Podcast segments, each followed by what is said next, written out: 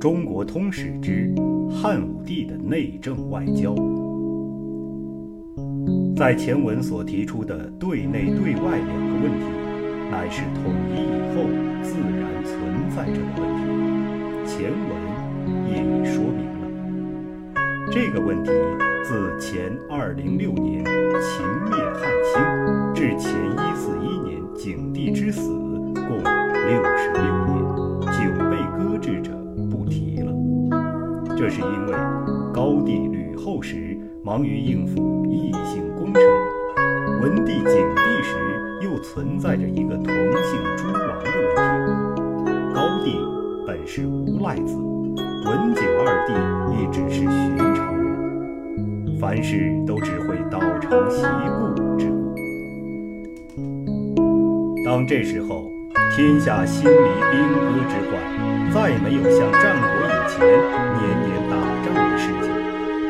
郡县长官比起世袭的诸侯来，自然权力要小了许多，不敢越。诸侯王虽有荒淫昏暴，比之战国之前，自然也差了远多。这时候的中央政府又一事不办，和秦始皇的多所作为要加重人民负担的大不相同。在私有财产制度之下，人人都急于自谋，你只要不去扰累他，他自然会休养生息，日臻富厚。所以，据《史记·平淮书》说，在武帝的初年，海内是很为富庶的。但是如此就算了吗？须知社会并不是有了钱就没有问题的。况且当时所谓有钱，只是总算起来富力有所增加，并不是人人都有饭吃。富的人富了，穷的人还是一样的穷。因而，因贫富相形，使人心更感觉不平，感觉不足。而对外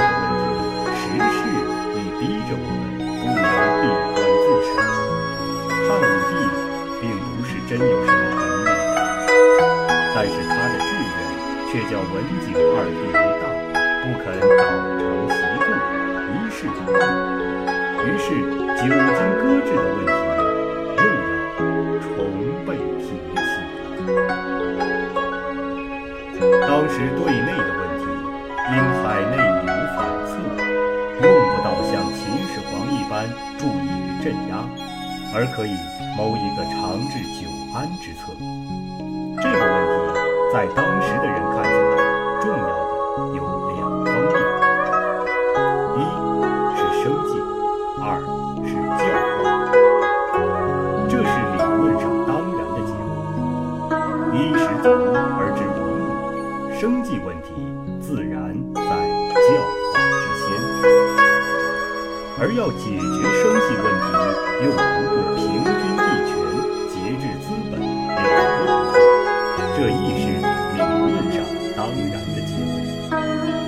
最能解决这两个问题的是哪一家的学术呢？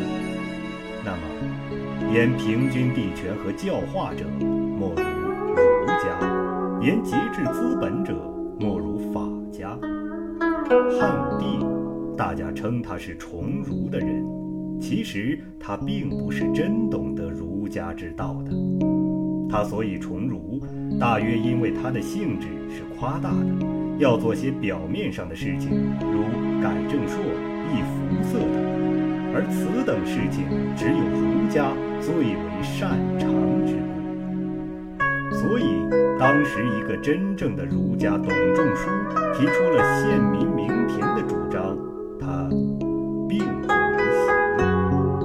他的功绩最大的，只是替五经博士之子弟设科设策，劝以官禄，使儒家之学得国家的提倡而地位提高。但是，照儒家之学，生计问题本在教化问题之先，既以教化问题而论，地方上的详叙亦重于京城里的大学。这只要看《汉书·礼制》上的议论，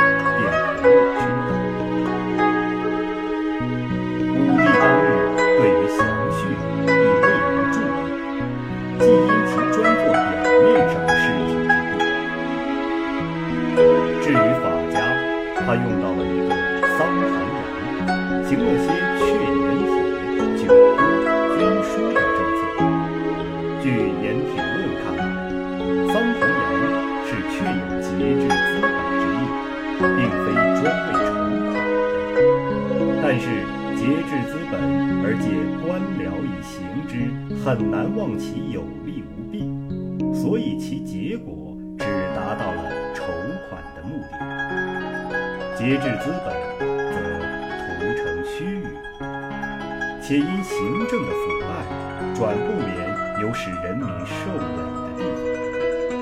其实，极不暇择的筹款方法，如算命钱、舟车，令民生子三岁即出考钱，及令民入洋为郎、入股补官等，更不必说。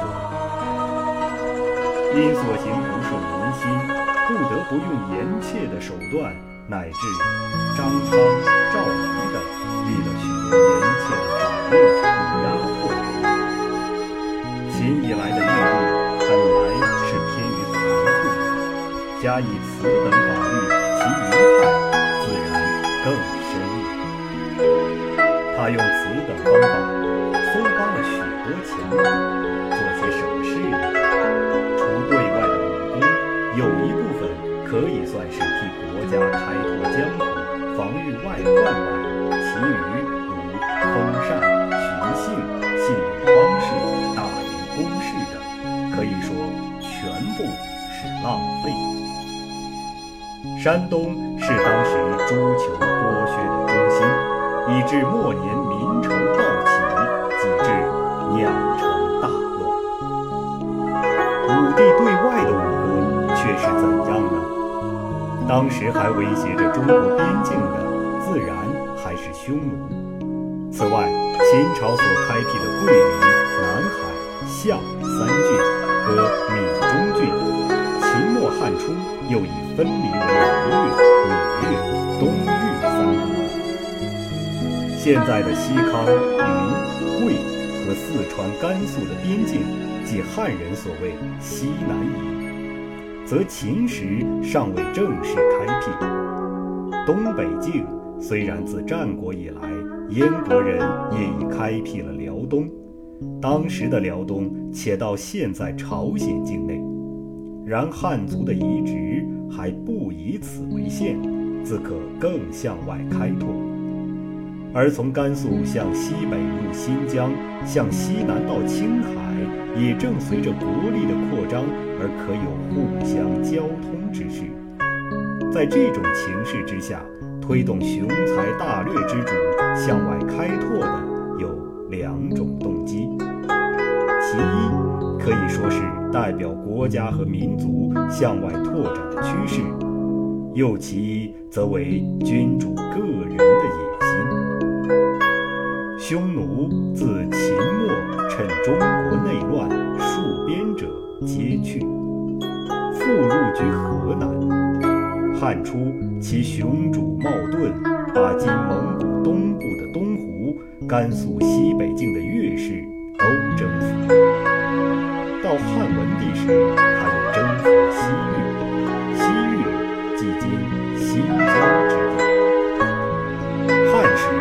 分为三十六国，其中有塞，有氐羌。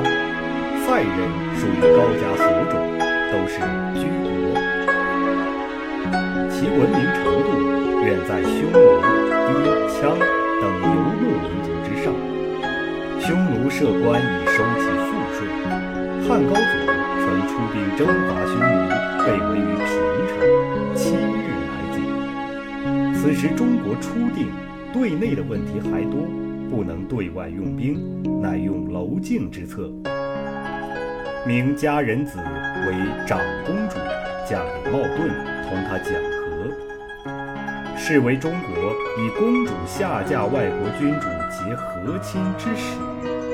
文景两代，匈奴时有叛服，文景不过发兵防之而已，并没设立一定的对策。到武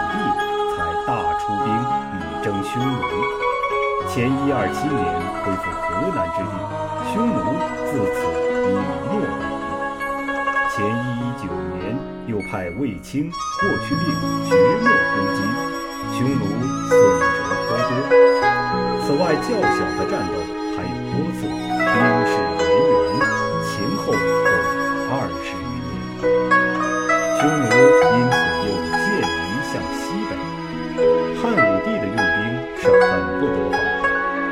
不用功臣宿将，而专用卫青、霍去病等交防之亲。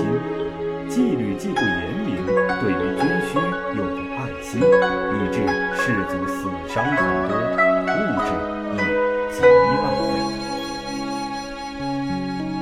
只因中国和匈奴国力相去悬绝，所以终能得到胜利。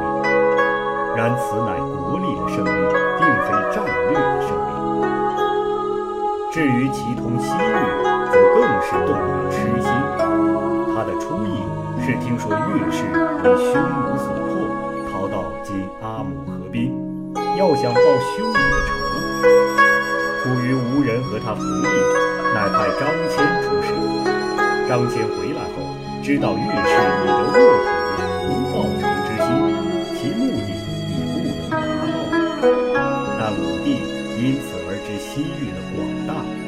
以为招致了他们来朝贡。实为自古所未有，于是动于痴心，要想招致西域各国。张骞在大夏时看见竹杖、鼠布，问他从哪里来的，他就说是从深毒买来。于是一想，从四川、云南可通西域，派人前去寻求道路，都不能通。后来匈奴的浑。邪王降汉，经甘肃西北部之地收入中国版图，通西域的路才正式开通。前一零四年，李广力伐大宛，不克，武帝又继发大兵，前一零一年到底把他打下。大宛是离中国很远的国，西域诸国因此慑于中国。兵威相率来朝，还有一个乌孙，也是游牧民族。当岳氏在甘肃西北境时，乌孙为其所迫，以匈奴以拒。岳氏为匈奴所迫，是先逃到伊犁河。乌孙借匈奴的助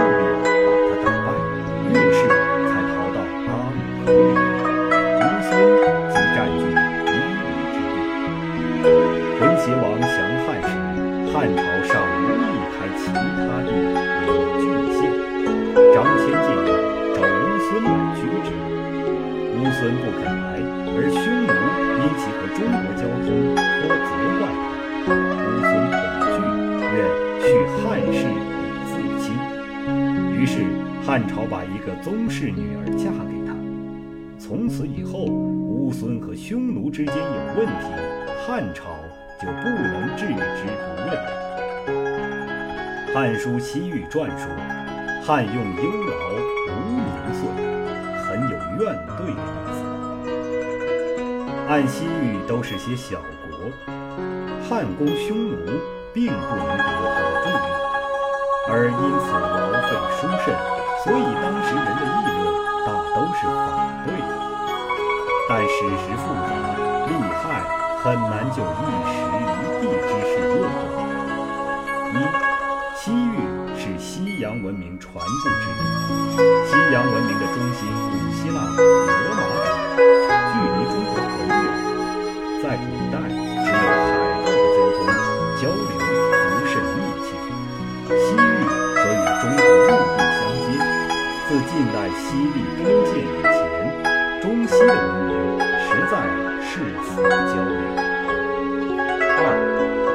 且西域之地，设或为游牧民族所居，亦将成为中国之患。汉通西域之后，对于天山南北路就有相当的防备。后来匈奴败亡后未能侵入，这也未使非中国之福。所以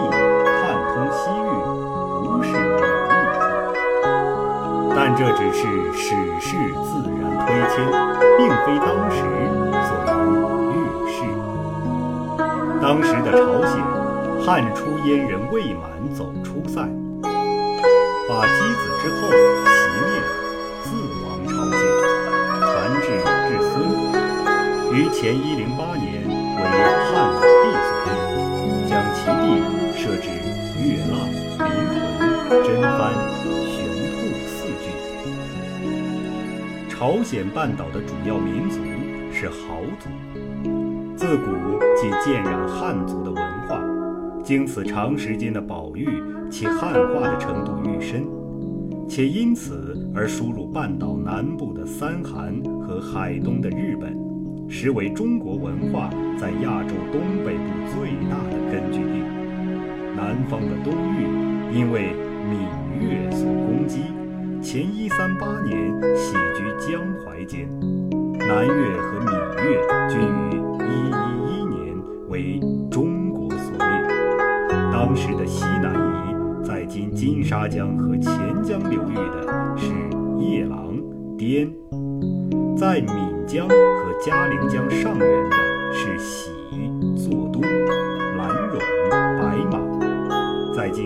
断山脉和澜沧金沙江两间的是昆明，两越既平，亦即开辟为郡县，确立了中国西南部的疆域，今青海首府附近，即汉人称为河湟之地的为羌人所居，这一支羌人细数。